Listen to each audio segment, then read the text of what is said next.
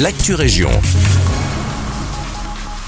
Bonjour à tous, ici Guillaume à Otigny, Louvain-la-Neuve, la plaine des Coquerets pourrait se voir offrir un nouvel éclairage. De fait, le ministre des Infrastructures sportives, Adrien Dolimont, a marqué son accord de principe pour cette nouvelle installation. Par ailleurs, une subvention de 60 880 euros sera aussi accordée au dossier. Au total, 10 dossiers au stade d'avant-projet ont bénéficié de cet accord de principe. 6 en province du Luxembourg, 2 dans le Hainaut, 1 à Namur et enfin 1 en Brabant-Wallon.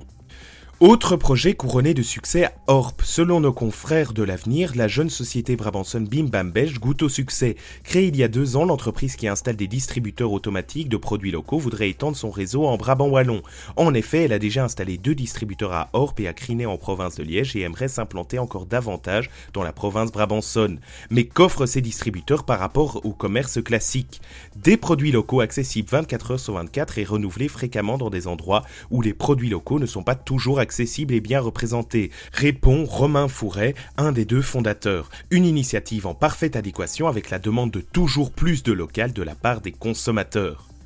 Activité découverte de lecture jeunesse sur le thème de la peur à la bibliothèque de Braine-l'Alleud. Ce mercredi 22 février de 9h30 à 16h30 est organisée une journée de formation destinée aux adultes désireux de raconter des histoires effrayantes aux enfants.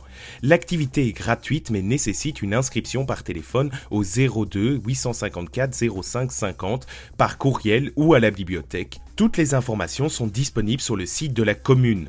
Toujours au sujet de la littérature, parution du livre d'un auteur nivellois. Raymond Goumans, né à Nivelles, a choisi sa ville de naissance comme tableau pour son nouvel ouvrage. L'œuvre au rouge, paru le 1er janvier 2023, raconte les aventures de Jan van Nevel face au mystère de l'ordre des Templiers et de ses secrets. Un thriller haletant qui tient en haleine le lecteur jusqu'à la dernière ligne. C'est la fin de cette merci de nous écouter et un agréable jeudi avec nous.